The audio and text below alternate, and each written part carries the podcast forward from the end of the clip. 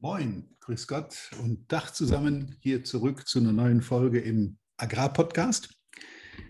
Heute mit dem Titel Felsenfestes Selbstvertrauen.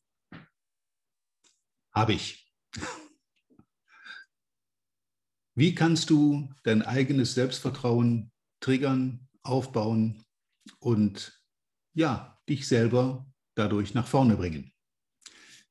Erfährst du heute in der Folge viel Spaß dabei.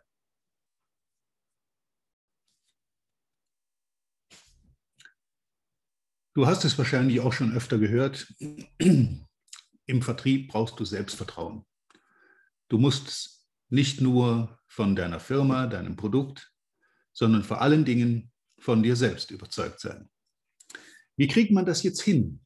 Hat nicht jeder von uns so die eine oder andere Unzulänglichkeit, mit der er unzufrieden ist oder wo er sagt, hm, da sind viele andere deutlich besser als ich.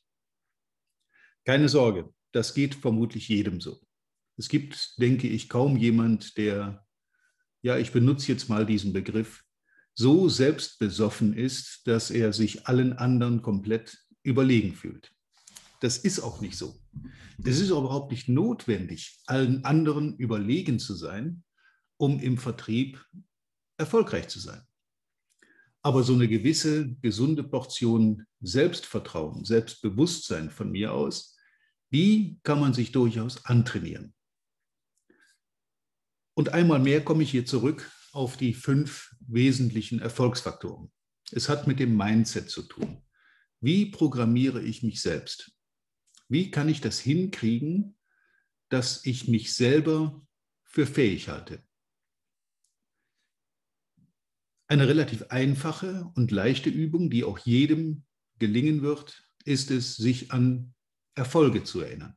Also an Situationen im Sport, im Beruf, im Privatleben, wo du etwas Besonderes geleistet hast und äh, möglicherweise auch etwas, was andere nicht so hingekriegt haben, wo du anderen deutlich überlegen warst in dieser Situation. Es scheint also möglich zu sein. Mit dieser Grundeinstellung und mit diesem relativ häufigen wieder ins Gedächtnis rufen von Erfolgserlebnissen, die du in der Vergangenheit hattest, und sorry, die hat nun jeder von uns schon gehabt, in irgendeiner Form hast du mit Sicherheit schon mal andere übertroffen und warst in einem bestimmten Gebiet besser. Wenn du jetzt in deinem Job häufiger das Gefühl hast, dass andere dir überlegen sind, dann überlege dir, woran das liegt. Was könnte der Hintergrund sein? Sind die besser ausgebildet? Sind das vielleicht auch nur Blender, Schwätzer, die sich besser darstellen, als sie in Wirklichkeit sind? Ich kann rückblickend sagen, wenn ich mir also jetzt so meine Berufslaufbahn, und das sind nun mittlerweile schon ein paar Jahrzehnte, ansehe, ähm, dass ich bei vielen Leuten, wenn man denn mal in die, äh, in die Tiefe einsteigt, sich dann plötzlich offenbart, dass da gar nicht so viel dahinter steckt, wie es nach außen den Anschein hat.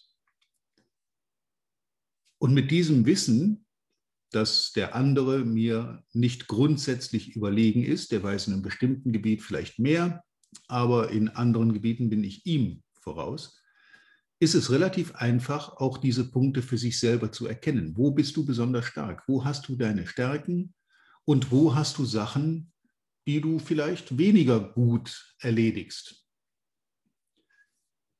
Ich erinnere mich dabei gerne an meine äh, Trainerausbildung. Das war auch so eine Situation. Ich kam recht erfolgreich aus dem Vertrieb und jetzt waren aber da lauter ausgebildete, fähige Trainer. Mit vielen davon habe ich bis heute Kontakt, weil es eben einfach gute Leute sind und die auch etwas äh, zu bieten haben in ihrem Sektor. Und dann kommt natürlich die Frage auf, oh la la, bin ich wirklich in der Lage, in dieser Liga mitzuspielen?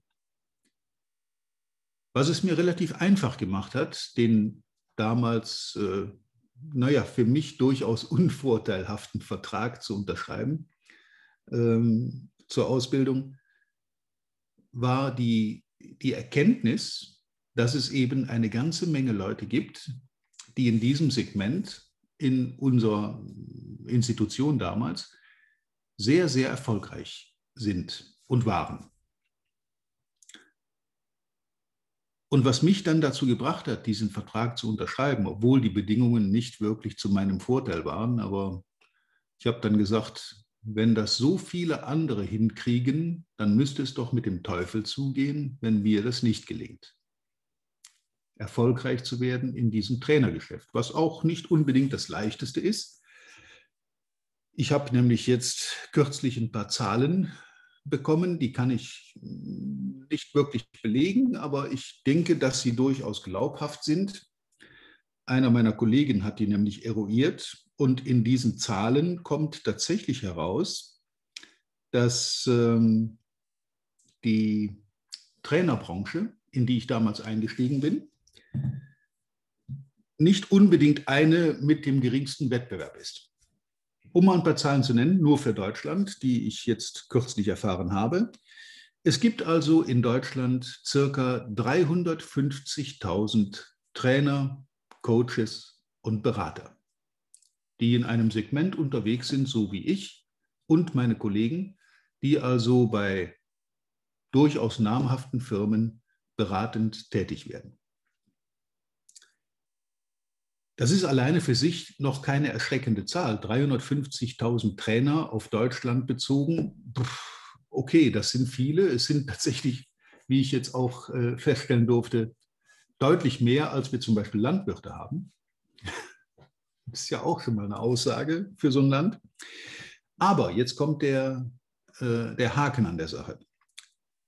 Nur weniger als 10 Prozent, also nicht mal 3500 davon auf Deutschland bezogen, ist in der Lage, davon zu leben. Und die Zahl hat mich dann doch erschreckt. Wenn ich das jetzt mal äh, runterbreche und mir überlege, wie viele Leute da unterwegs sind in diesem Segment und was die alle so machen, ob die das nebenberuflich tun, ob die das bei der VHS machen, ob das irgendwelche Dozenten bei Instituten sind, die zählen ja alle in dieses Segment. Aber es können nur ein relativ geringer Anteil der Leute davon leben. Die müssen also noch irgendwie einen anderen Job haben. Was ich aber jetzt noch schlimmer fand, ist, dass weniger als nochmal 10 Prozent von diesen 3.500 ähm, tatsächlich in der Lage sind, davon gut zu leben. Und das erschreckt mich. Da muss ich echt sagen, wenn das nur so wenige sind, die äh, tatsächlich wirklich gut davon leben können. Und gut davon leben heißt, ich kann meinen Lebensunterhalt bestreiten, ich zahle meine Rechnungen pünktlich, etc. etc. Und das ist nur so ein winzig geringer Anteil an dieser großen Zahl der Trainer, dann finde ich das schon erschreckend. Dann ist das äh, offensichtlich für viele ein Nebenerwerb, ein Hobby, ein, ein Zuverdienst, aber nicht der alleinige Lebensunterhalt. Und das finde ich wirklich bedenklich. Das wird für andere Branchen vielleicht nicht ganz so extrem sein und nicht ganz so schlimm sein, aber ich fand die Zahlen äh, aufrüttelnd, zumindest für mich. Okay, wir waren ja beim Thema Selbstvertrauen. Was bringt mich also dazu, einen solchen Vertrag zu unterschreiben, von dem ich weiß, dass er nicht zu meinem Vorteil ist, aber der war nun mal so, die Bedingungen waren so und die Entscheidung war, unterschreibst du oder lässt du es. Jetzt war der Wunsch nach Selbstständigkeit aber so groß, dass ich gesagt habe, wenn das so viele andere können, kann ich das auch. Und das war im Prinzip die Entscheidung, die ich getroffen habe, ohne viel Detail zu hinterfragen. Jetzt werden viele sagen, okay, da wären ja sicher auch einige Klauseln möglicherweise im Vertrag gewesen, die am Ende sich als negativ herausgestellt haben. Ja, die waren da drin. Die waren da drin. Und die haben einige meiner Kollegen auch wirklich hart getroffen, weil sie eben nicht erfolgreich waren. Solange du erfolgreich bist und gutes Geld verdienst, kannst du deine Gebühren zahlen, deine Rechnungen pünktlich zahlen. Dann ist alles in Ordnung. Auch wenn die Gebühren den einen oder anderen übervorteilen.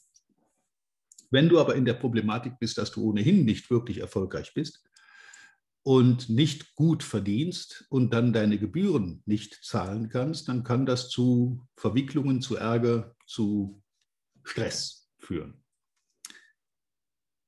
Also Mindset. Was bringt mich dazu zu glauben, dass ich das kann? Weil ich schon so vieles andere eben auch gekonnt habe in der Vergangenheit.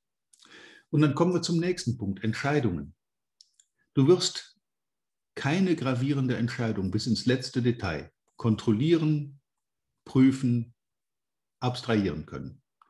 Du wirst irgendwann die Entscheidung treffen müssen, ich mache das oder ich mache es nicht. Aber die Entscheidung musst du treffen. Und dann ist es wichtig, dass du die selber triffst. Denn wer außer dir, jetzt sind wir beim dritten Begriff, hat die Verantwortung dafür, was hinten rauskommt. Ob das wirklich gut wird oder eben doch in die Hose geht. Die Verantwortung dafür liegt alleine bei dir. Dann kann man sich Ziele setzen. Nein, dann muss man sich Ziele setzen. Was willst du erreichen? In welchem Zeitraum? Wo willst du sein zum Zeitpunkt XY? Wie sieht es da aus? Bildhafte, äh, ja, bildhafte Ziele, die ein Gefühl in dir auslösen. Wie fühlst du dich dabei, wenn du dieses Ziel erreicht hast? Und in letzter Konsequenz sind wir wieder beim fünften Faktor, du musst ins Handeln kommen, du musst tun, du musst umsetzen. Und wenn dazu gehört, dass du zum Beispiel als Trainer keinen Kunden hast, dann wirst du dich ans Telefon setzen müssen, Termine vereinbaren, Termine wahrnehmen und in diesen Terminen möglichst schnell anfangen zu verkaufen. Du wirst nicht zu Hause sitzen können oder in deinem Büro sitzen können eine Anzeige schalten in irgendeinem einschlägigen Fachmagazin und die Leute bombardieren dich mit Anrufen, um deine Dienste einkaufen zu dürfen. Das habe ich bisher noch nie erlebt, auch bei keinem meiner Kollegen. Alle, die wirklich erfolgreich geworden sind, hatten den unbedingten Wunsch, das zu sein und zu werden und haben dafür unglaublich viel getan. Und dann komme ich zu dem Spruch hinter mir, der da oben in der Ecke äh, dargestellt wird. Nicht, weil es schwer ist, wagen wir es nicht, sondern weil wir es nicht wagen, ist es schwer. Stammt übrigens von Seneca, um 4 vor Christus bis 65 nach Christus gelebt, römischer Philosoph, und er hatte diese Weisheit damals schon unter die Leute gebracht. Wenn du also das Gefühl hast, dass du bei deinem Selbstvertrauen irgendwo einen, ein Defizit hast. Nennen wir es einfach mal ein Defizit, eine Unsicherheit. Bin ich wirklich so gut, um das oder jenes zu tun und zu können? Dann sieh dir Leute an, die das vor dir schon gemacht haben, die vielleicht hoch erfolgreich sind oder die auch Schiffbruch erlitten haben. Analysiere, was da passiert ist, warum es passiert ist und äh, handle nach deinem Willen. Also sei der, der Kapitän auf deinem eigenen Schiff. Du entscheidest, wo es hingeht, du triffst die Entscheidungen, du brauchst das Mindset, du hast die Verantwortung dafür, dass es läuft und dein Selbstbewusstsein zu, äh, ja, zu trainieren. Man kann sein Selbstbewusstsein trainieren. Man kann ein ein felsenfestes Selbstbewusstsein für sich selber mit der Zeit anlegen. Und das ist relativ einfach. Wie gesagt, am Anfang, jeder hat so seine Erfolge, seine Erfolgserlebnisse. Und ich gebe dir den guten Rat, diese Erfolgserlebnisse möglichst auszukosten. Mit allem, was dazugehört. Belohne dich selber, mach einen netten Urlaub, äh, geh aus, feiere, freu dich darüber, was du erreicht hast und wie du es erreicht hast, nämlich aus eigener Kraft. Und je öfter du das tust, je bewusster du wahrnimmst, was du alles so auf die Reihe gebracht hast im Laufe deines Lebens, das muss nicht immer mit dem Job zu tun haben.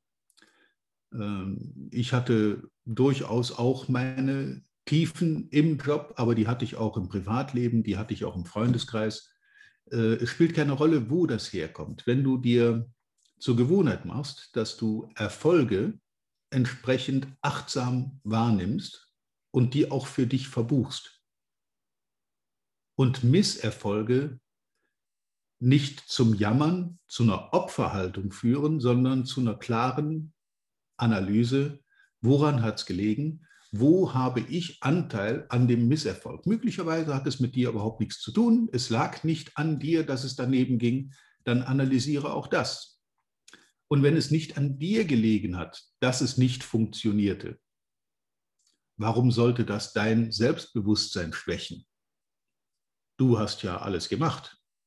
Wenn äußere Umstände dagegen waren und es nicht zugelassen haben, dass es zum Erfolg wird, dann hat es nicht unbedingt mit dir zu tun. Solange du dein Mindset einhältst, deine Entscheidungen triffst, die Verantwortung übernimmst, deine Ziele klar fokussierst und bildhaft dir vorstellst, wie es dann da aussieht und in letzter Konsequenz auch handelst.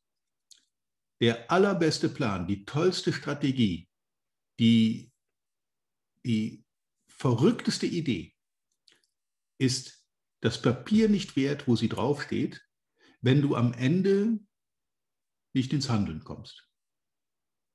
Du wirst persönlich, du selber handeln müssen, damit sich etwas entwickelt, damit eine Entwicklung in Gang gesetzt wird. Kann zeitweise länger dauern. Es kann durchaus eine Weile dauern, bis es dann endlich zum Erfolg wird. Vielleicht warst du mit deinem Produkt auch einfach eine Weile zu früh auf dem Markt der Markt war noch nicht reif dafür. Okay, dann fahre es auf gebremstem Schaum weiter und warte, bis die Gelegenheit kommt. Und kommen wird sie. Wenn die Idee gut war, wird auch ihre Zeit in jedem Fall kommen. Und all diese Dinge, die ich jetzt gerade so mal eben runtergebetet habe, führen dazu, dass du ein wirklich felsenfestes Selbstvertrauen und daraus resultierend ein großes Selbstbewusstsein entwickelst. Und dieses wiederum wird von deinem Gesprächspartner, von deinem Kunden, von deinem Gegenüber wahrgenommen als Souveränität, als Kompetenz, als Sicherheit. Und jemand, der souverän und kompetent auftritt, mit Selbstbewusstsein und mit Sicherheit, da kann ich auch rückblickend sagen, da wird weitaus eher gekauft als bei irgendwem, der mit einem angeknacksten Selbstbewusstsein vor einem Kunden sitzt, alles tut und macht, was der will und auch auf jedes Preiszugeständnis einsteigt. Solche Leute kriegen auch Jobs, können aber am Ende nicht davon leben. Das führt dazu, dass sie ganz, ganz viele Jobs brauchen und je mehr Jobs sie brauchen, desto billiger müssen sie sie anbieten weil Gesetz des Marktes. Und desto erfolgloser werden sie, weil je mehr sie in diese Richtung arbeiten, je günstiger sie anbieten, um noch mehr und noch größere Aufträge zu kriegen, umso mehr pumpen sie sich selber aus und dann kommt es zu so Situationen wie die berühmte Selbstständigen- oder Freiberuflerkrankheit, Selbstausbeutung, Burnout, Komplettausfall. Auch dafür habe ich Beispiele in meinem Umfeld und habe das beobachtet, was das mit Leuten machen kann, wenn sie sich wirklich selber so ausgebeutet haben, dass am Ende weder für Privatleben oder Freunde oder sonst was noch irgendeine freie Minute überbleibt und alles lebt nur noch für den Job. Das mag zwar eine ganze Weile gutes Geld bringen, aber erfolgreich ist das für mich zumindest aus meiner Sicht in keinster Weise. Gesundes Selbstbewusstsein. Auch mal einen Auftrag nicht annehmen, wenn der Partner nicht passt. Alles gut. Alles gut. Ich denke, dass es für jeden, der da draußen zuhört, der diesen Podcast zur Kenntnis kriegt, möglich ist, mit diesen kleinen Dingen anzufangen, sein eigenes Selbstbewusstsein positiv zu beeinflussen sein Selbstvertrauen aufzubauen. Und aus diesem Selbstvertrauen heraus mit jedem Schritt, den er weitergeht, mehr und mehr erfolgreich zu sein. Erfolg hat nichts zu tun mit äh, mehr Gas geben im Hamsterrad. Wenn ich mehr arbeite, kriege ich mehr Geld. Das ist einfach nur ein Ausgleich von äh, Aufwand und, und äh, ja, Rückfluss. Ein Energieaus ein Energieausgleich. Nennen wir es mal einen Energieausgleich. Wenn ich mehr arbeite, ist es logisch, dass ich dafür mehr Geld kriege. Wenn ich mehr Stunden, wenn ich mehr Überstunden mache, kriege ich dafür einen extra äh, Verdienst auf mein Gehalt obendrauf. Aber das hat mit Erfolg nichts zu tun, weil das ist dann etwas, wie eben geschildert in den Beispielen, was dann zur Selbstausbeutung führt. Irgendwann ist der Kostenapparat so groß, dass man einfach dieses große Einkommen braucht. Man hat keine Wahl mehr zu sagen, nee, ich fahre jetzt mal ein bisschen zurück und mache ein bisschen weniger. Ich komme auch mit weniger zurecht. Ähm, übrigens ist das auch eins der, einer der, der, der Gründe, vielleicht sogar einer der maßgeblichen Gründe, warum viele meiner Kollegen jetzt in der Corona-Zeit ihr Geschäft mehr oder weniger auf Null heruntergefahren haben oder sogar schließen mussten weil Live-Auftritte gingen nicht. Äh, man musste sie auf Online umstellen. Ich habe mit Kollegen gesprochen, die haben gesagt, ja, ich müsste jetzt mehr Online machen, aber das liegt mir nicht, das will ich nicht, das tue ich nicht. Und wundern sich dann, wenn das Einkommen zurückgeht, aber die Kosten bleiben. Und das führt in fast jedem Wirtschaftszweig unweigerlich in den Konkurs. Dann ist irgendwann auch die letzte Rücklage aufgebraucht und äh, ja, dann gibt es eigentlich nur noch einen Ausweg. Ich suche mir einen Job und mache irgendwo mit einem festen Einkommen, fange ich wieder bei Null an. Das ist einigen passiert, mir Gott sei Dank nicht, weil ich eben in der ganzen Zeit auch online weitergearbeitet habe, wie einige weitere Kollegen auch. Und äh, ich kann sagen, dass wir diese Zeit auch alle, die das so umgesetzt haben, vergleichsweise gut überstanden haben. Wir haben alle Einbußen, wir haben alle finanziell auch Verluste erlitten dadurch, dass wir nicht mehr normal arbeiten konnten. Aber den Hals hat es nur äh, die gekostet, die sich eben nicht flexibel eingestellt haben. Und wenn du das gewisse Selbstbewusstsein, Selbstvertrauen aufbringst, auch mal einen neuen Weg zu gehen oder neue Dinge zu wagen, äh, dann kann es schnell schwierig werden. Selbstvertrauen führt auch dazu, dass man einfach mal etwas riskiert, neue Dinge ausprobiert. Manche sind ein Flop, andere funktionieren hervorragend. Und solange die, die funktionieren, in der Überzahl sind und die Flops in der Unterzahl, ist im Prinzip alles gut. Ich wünsche dir viel Erfolg, viel Spaß beim Aufbau deines eigenen Selbstbewusstseins und Selbstvertrauens und natürlich wie immer an dieser Stelle reiche Ernte. Bis zum nächsten Mal. Vielen Dank, dass du heute wieder dabei warst. Wir hoffen, du hattest genauso viel Spaß wie wir. Wenn dir gefallen hat, was du gerade gehört hast, dann war das erst der Anfang. Denn auf walter-peters.de-termin erhältst du kostenlos und unverbindlich ein Beratungsgespräch mit Walter. In diesem 30-minütigen, völlig kostenfreien Erstgespräch erarbeitet Walter mit dir einen Schritt-für-Schritt-Plan, den du direkt anwenden kannst. Du lernst zum Beispiel, wie du deinen Umsatz innerhalb weniger Wochen deutlich steigerst, wie du mehr Neukunden für dich gewinnst und deine Verkaufsgespräche erfolgreich abschließt. Da Walter immer nur eine begrenzte Zahl von Anfragen bearbeiten kann, warte nicht zu lange. Denn Fakt ist, wer weiterkommen will, braucht einen Experten. Walter hat mit über 40 Jahren im Vertrieb und 15 Jahren als Trainer schon zahlreichen erfolgreichen Unternehmen dabei geholfen, ihre Umsätze massiv zu steigern und Kundenverhandlungen deutlich zu vereinfachen. Wenn du also wissen willst, ob du für ein Erstgespräch in Frage kommst, geh auf walter-peters.de-termin und fülle das Formular aus. Bis zum nächsten Mal bei Erfolgreich im Agrarvertrieb, der Agrarpodcast. Wir wünschen dir reiche Ernte.